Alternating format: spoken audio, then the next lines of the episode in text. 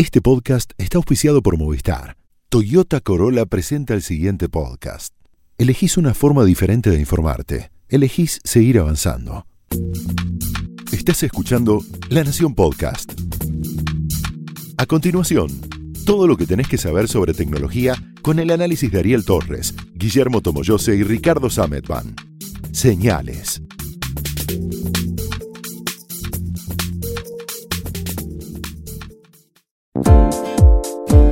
Hola, ¿cómo están? Este es un nuevo episodio de Señales, el podcast de tecnología de la Nación. Yo soy Ricardo Sametban. Yo soy Guillermo Tom José. Y yo sigo siendo Ariel Torres. Siempre fuiste Ariel Torres. Casi siempre, sí.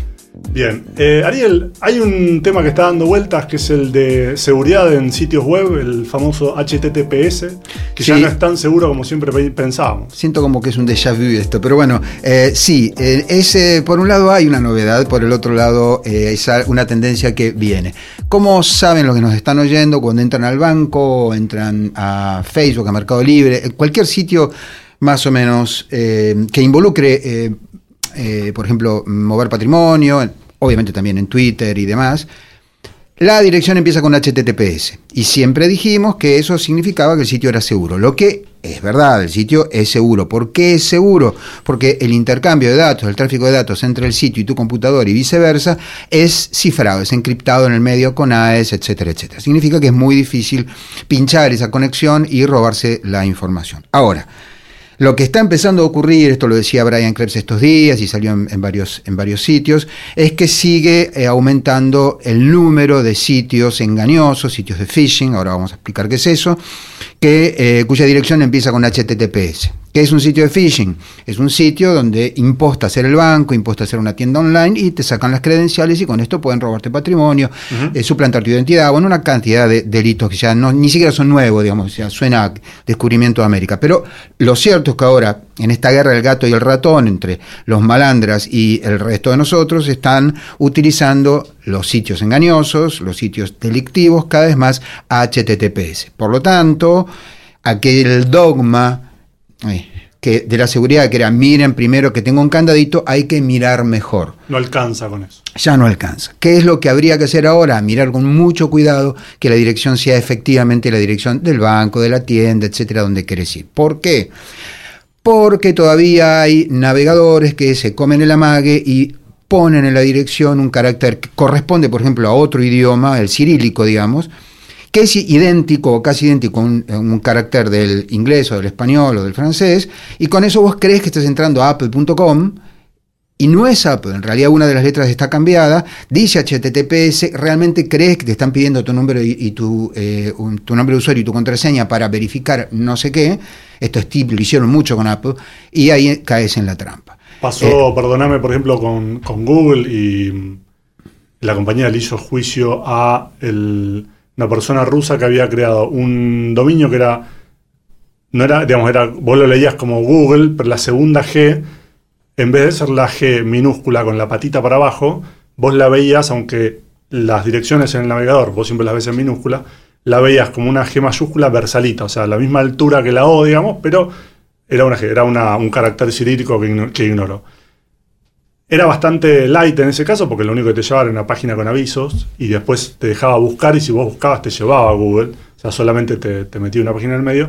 Pero sí era un ejemplo claro de cómo tocando apenas una dirección que parecía lícita para cualquier persona no experta, te podías este, meter en el medio y robar. Sí, hay, hay un peligro adicional y no, no es solamente el que un sitio eh, imposte otro y por ahí vos te das cuenta. A veces con hacer un clic ya entras en un sitio que intenta buscar que tu navegador tenga alguna vulnerabilidad o varias, las explota y antes de que vos puedas decir abracadabra, eh, entró algo en tu máquina. Así que, eh, más allá de que los navegadores básicamente Firefox y Google Chrome, eh, bueno, y Safari para eh, los usuarios de Mac, que son los navegadores más usados, están trabajando en listas negras, están trabajando en detectar esto a tiempo, te dan aviso, etcétera, etcétera. Eh, el consejo para quienes nos están oyendo es que hoy hay que ser todavía un poquito más cuidadoso y no alcanza con que la barra se ponga verde y tenga el candadito, hay que mirar un poco con lupa, a veces realmente con lupa.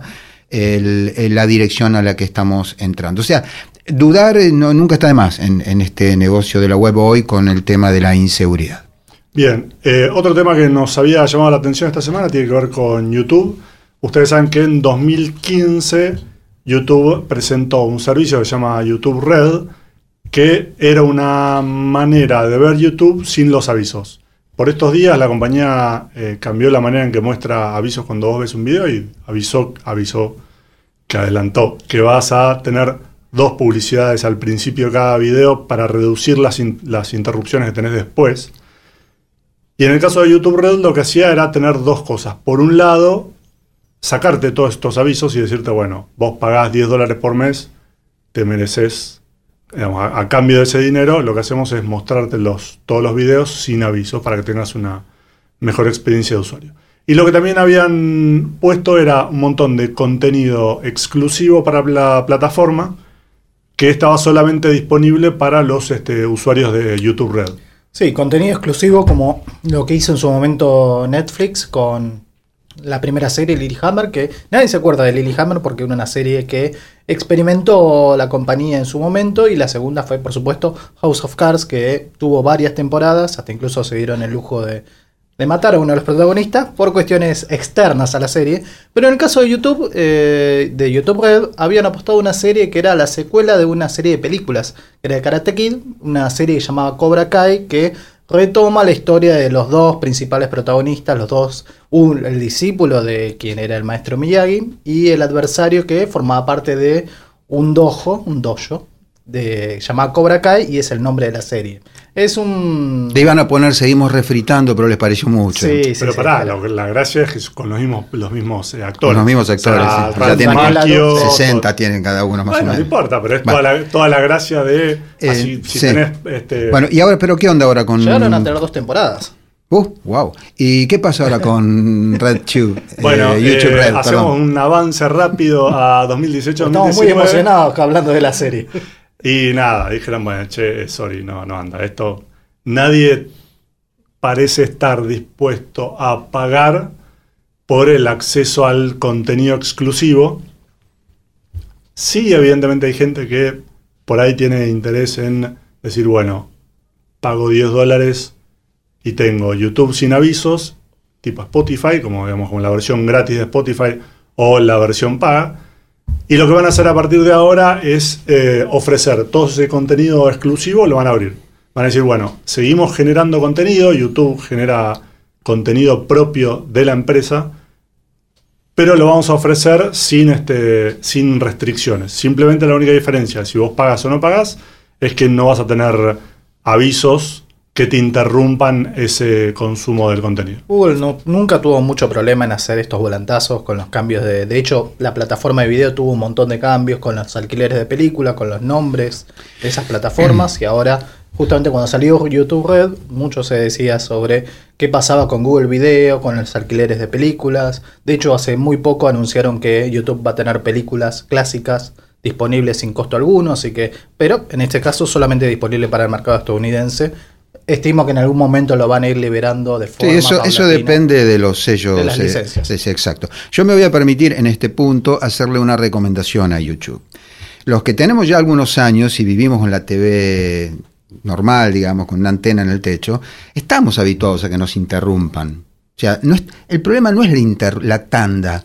Porque en la tanda te levantás, te haces un café, levantas la mesa. El problema no es ese. El problema es que los videos que hay en YouTube y a los que intentan ponerle avisos no están preparados para tanda. Entonces vos venís viendo cómo se eh, puede eh, cosechar en casa la, la remolacha en maceta en el balcón y en medio de la explicación te aparece un aviso de viaje, ponele y corta y sigue la otra persona. O sea, no es un vamos a la tanda, no hay un fade out, un fade in, no hay nada. Entonces es, o sea, la violencia no viene por el lado del aviso, la violencia viene por el lado de que no están preparados los contenidos. Avísenle a la gente que graba avisos para YouTube y que pretende monetizarlo, que cada tantos minutos tienen que hacer un bueno y ahora vamos a la tanda y entonces van a poner los avisos, no se una pausa. que hagan, los hagan más largos aparte, porque los hacen de 10 segundos, no te, no te alcanza para ir ni a hacerte un café, ni levantar la mesa.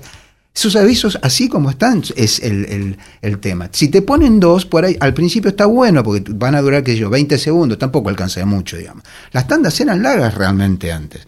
Pero bueno, nada, por ahí ya lo probaron y tampoco funcionó. ¿Qué más tenemos, Ricky? Mm, Esto me hace acordar que no, no comentamos en su momento la llegada de Movistar TV a la Argentina. Mm, Eh, es el servicio de, de streaming de televisión por internet de Movistar. Son los canales básicos, en total son 110, los 90 básicos más 20 premium que ofrece la compañía en, en la Argentina, atado a su abono de 100 o 300 megas por fibra. Esto significa que Movistar TV está disponible solamente para los clientes de Movistar que estén en una zona donde llega eh, la compañía con fibra. O sea que no es en todo el, no es en todo el mundo, de hecho, en todo el mundo, no, en todo el país. De hecho, lo habilitaron primero en algunas zonas del área metropolitana de Buenos Aires y lo van a ir extendiendo el año que viene a más, este, a más lugares. Y lo bueno que tiene, por lo que tengo entendido, es que la programación o el contenido de la grilla televisiva no afecta a la transferencia de los 300 o de los 100 megas que están disponibles de la conexión. Exacto, vos contratas 100 megas o 300 megas y además en un, can- en un canal paralelo te llega toda la, toda la transmisión de, de tele, todo el contenido. Em, una, una cosa que me pareció bastante interesante es que llega el- la fibra hasta un conversor y de ahí es todo un, un- está todo manejado por Wi-Fi. Esto significa que vos no tenés que tirar un cable hasta la tele, sino que vos podés poner la tele donde quieras, le enchufás una antenita Wi-Fi que hace toda la, la vinculación con el router de Movistar. Y entonces eso te permite más libertad para ubicar, para correr, para decir, bueno, hoy lo tengo acá, mañana lo llevo allá, etc. Y el- los precios andan en eh, 1.425 o 1.714 pesos, dependiendo del abono que elijas. Y está promocionado por 12 meses al 50% y después tendrá otro precio. Y teníamos también otro robot. ¿Qué es ese robot nuevo que, que Se llama tenemos? Furhat. Ya está, empezamos mal, pero ¿Qué va. nombre? No, malísimo. Y es un robot. Es un robot pensado para esos momentos en los que vos tenés que. necesitas contarle algo, algo a alguien, pero no, no querés que esa persona a la que vos le estás contando algo. Vos querés que tenga empatía, pero ahí nomás. Querés poder contarle y liberarte, pero sin sentir que te juzga. Entonces, eso dicen, los, por supuesto, esto es lo que dicen los fabricantes. Después vos lo ves decís, Sí, eh, pero eso es, un, eso es un muñeco que... Está bien, pero empecemos por, por la punta. Aparte, eso es una posible aplicación. Hay muchas otras, por ejemplo, en aeropuertos y demás. Es un Em, robot dialoguista. Sí, pero tiene algo que en este punto yo creo que es interesante, que hemos visto en la, en la ciencia ficción un número de veces, y que es que su cara, sus facciones, están siendo proyectadas desde adentro de una suerte de, de cabeza básica, ¿sí? Eh, que es ah, translúcida. Entonces, de golpe le decís, bueno, convertite en, en mujer o toma mis facciones. Está tomado de los, de- del cine y de los videojuegos esto. Y entonces te proyecta otra, otra cara y habla con otra voz. Así que el, el robotito este es un poco como una suerte de Selig, él puede tener todas las posibles personalidades y caras y demás, y por lo tanto quienes están, están impulsando su, su desarrollo dicen que se puede usar para un número de cosas. En la práctica es como si hubiera cobrado vida Siri, digamos, una cosa por el estilo, ¿sí? como si se hubiera en- encarnado en algo.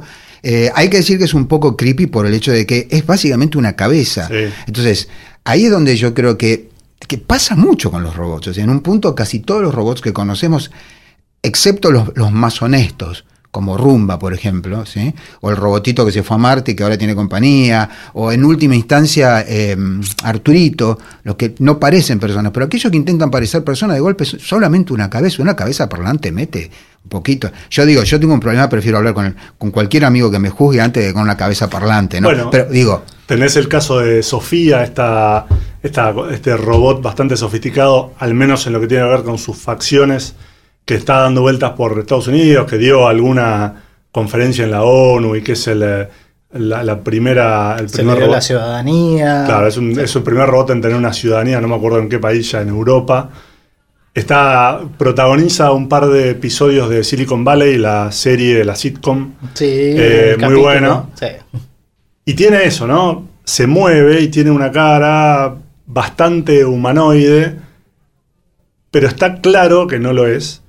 Y en general lo que dicen es que, por ejemplo, en Japón, donde hay muchos robots, el robot, los robots tienden a ser a tener ojos y un rostro, pero son claramente no, no humanos, y que es parte de la idea, como que la gente tiende a valorar más y a, respetar, a respetarlos más cuando claramente no, intentar, no intentan simularse una persona. Cuando dicen, yo soy un robot, tengo cara de robot, no, no trato de tener cara de, persona, porque soy un robot y tengo estas funciones. Claramente el, camino, digamos, apuntan a, a, sentidos diferentes. Yo digo, a futuro es muy probable que haya una cantidad de robots que sean o parecidos a una persona o directamente indistinguibles de una persona a, una vista normal. Yo lo que pienso es que si fuéramos capaces, tuviéramos la tecnología, que en realidad hay un montón de tecnologías que van a tener que, que confluir para hacer esto,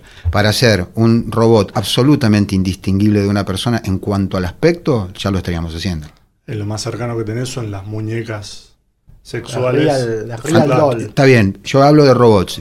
Para estos fines o para, para este, venir a trabajar, para manejar el bondi, para, para lo que sea, no importa. Lo que quiero decir es que esto, esto, esto, de, esto que pasa en Japón, en que supuestamente es preferible, preferible que sean distinguibles, es porque todavía no logramos hacer un robot. Todos los robots suenan suenan, le falta un cartelito, ¿no? Es muy obvio que son robots, incluso aquellos que pretenden ser muy, muy, muy parecidos. Esto es porque no tenemos todavía la tecnología. Cuando la tengamos, la verdad es que primero va a ser un chino saber con quién estás hablando, ¿sí? Y segundo, que van a estar por todas partes, quiero decir, lo vamos a, lo vamos a hacer. En muchas, en muchas aplicaciones va a ser preferible, en otras definitivamente no. Si yo necesito un robot que me arme coches, no necesito que tenga cara de, una persona. Y ciudadanía, ni toda esta huevada que me parece que, pasa ahora porque estamos un poco en el albor de los robots. Y la verdad es los que, los menos humanoides son los que están funcionando realmente para algún fin. Es un ejemplo, es el, el asistente, el robot social de SoftBank, que es la compañía japonesa, y que está en varias, en varias tiendas que mucha, mucha atención no le prestan cuando van pasando por, por los shoppings, pero eh, sí tiene la función de responder básicamente lo que la interacción que tenemos con los teléfonos móviles a la hora de realizar un comando o una consulta por voz es lo que hace Pepper en, la, en las tiendas con una forma humanoide pero que no replica las formas o las facciones humanas. Bueno, y vos estás eh, con reloj nuevo.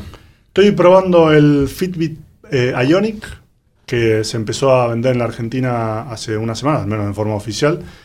Son, en realidad son dos modelos, el Ionic y el Versa, que son muy parecidos.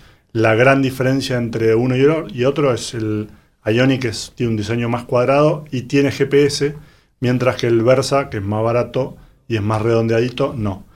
La, lo interesante de ambos es que están bastante orientados al mundo de el fitness, que es lo, lo tuyo, ah. Sí, claramente. Mm, te miden las pulsaciones, podómetro, te, tiene todas funciones específicas para traquearte cuando vos estás haciendo ejercicio, cuando subís una escalera, etcétera. Y también tienen notificaciones. Si vos tenés un teléfono con Android, cuando te llega una notificación al teléfono, la notificación se refleja en el reloj y en algunos casos, sobre todo con, mensajería, te permite o responder con un emoji o con una serie de frases prediseñadas. Vienen unas, vos podés poner las que quieras para que tenga tu tono. Y entonces de alguna manera vas este, eliminando algunos, este, algunos pedidos de, de, atención que tiene, que tiene el reloj. Por lo demás, lo otro bastante interesante es que es la batería, que dura unos cuatro días. Ah, Yo lo estuve probando y dura más o menos eso. Tiene un modo en que le mantenés la pantalla encendida de manera permanente y ahí te dura una jornada. O sea, está pensado para que la pantalla se esté solamente prendiendo cuando vos elevas la muñeca, como sucede con la mayoría de los, de los relojes inteligentes. Y funciona muy bien. Es el heredero de Pebble, de los pioneros en relojes inteligentes, que eh, hoy son parte de Fitbit. A, Pebble, la compañía, si bien tenía eh, una, legión de seguidores bastante importante, no era suficientemente grande como para asegurar el futuro de la compañía, así que eh, hace dos años creo, eh, Fitbit la compró y con esto hizo sus primeros equipos y estos llegan a la Argentina. El Ionic sale de 17 mil pesos acá, afuera anda en, si yo no me acuerdo mal, 350 dólares, 50 más o dólares, menos. sí. Y el Versa sale unos 200 dólares afuera y unos 12.800 pesos acá, dependiendo del modelo. Hay un modelo que sale mil pesos más que cambia las, las correas para hacerlas más cancheras. Eh, son resistentes al agua, están buenos. Es interesante. Está bueno sobre- siempre pensando en algo que ya hemos comentado muchas veces, que es que está bueno para el que está buscando algo bastante específico, que es un reloj que combina todo el seguimiento deportivo y que además te da esto de eh, la interacción con el teléfono, de si estuviéramos en otro país, la posibilidad de usarlo para pagar cosas, porque tiene Google Pay. Eh, Pero no depende del teléfono, digamos. Si vos, si vos tenés, no tenés un smartphone, yo entiendo que es raro en, en el, el- si un tipo se compra una- un Fitbit, casi siempre va a tener. Pero vos lo podés usar para todo lo que es deportivo sin necesidad de tener el, el teléfono. sí, más vale. Incluso, Aparte de que vas a tener una app seguramente en el teléfono, porque ahí te van a aparecer los resultados en la pantalla y tal. Sin duda, sí, y de hecho tiene el propio reloj tiene Wi-Fi, con lo cual si vos estás en un gimnasio, por ejemplo, y no tenés el dejaste tu, tu teléfono en el casillero, en el bolso, y incluso, incluso en ese caso te llegan las notificaciones, podés hacer streaming de música, eh, podés tener tus auriculares y música guardada en el reloj y con eso hacer streaming de música, podés este, apagar, podés responder cosas y demás. Lo que no tiene es, no se puede usar como manos libres, como si se puede usar la mayoría de los relojes con, con eh, Sí, Wear OS el o, modo- el modo o Dick. Watch. Claro, no tenés eso. Em, con lo cual, por ejemplo, en, en- en- en los otros relojes, tanto con Wear OS, Wear OS como en, el, como en el Apple Watch, como en los de Samsung, en la línea Galaxy, vos podés interactuar con un asistente digital, podés usarlo para atender llamadas. En este caso no, te avisa nada más que te están llamando, pero tenés que sí o sí atender al, al estás en la cinta, que llamen más tarde. Sí, claro que sí. Y esto es lo que teníamos para conversar eh, hoy. Eh, nos estaríamos viendo en la próxima Señales. O nos escuchamos. Eso. Chao. Adiós. Esto fue Señales, un podcast exclusivo de La Nación. Escucha todos los programas de La Nación Podcast en www.lanacion.com.ar. Suscríbete para no perderte ningún episodio. Estamos en Spotify, Apple Podcast, Google Podcast y en tu reproductor de podcast favorito. Seguí escuchando La Nación Podcast.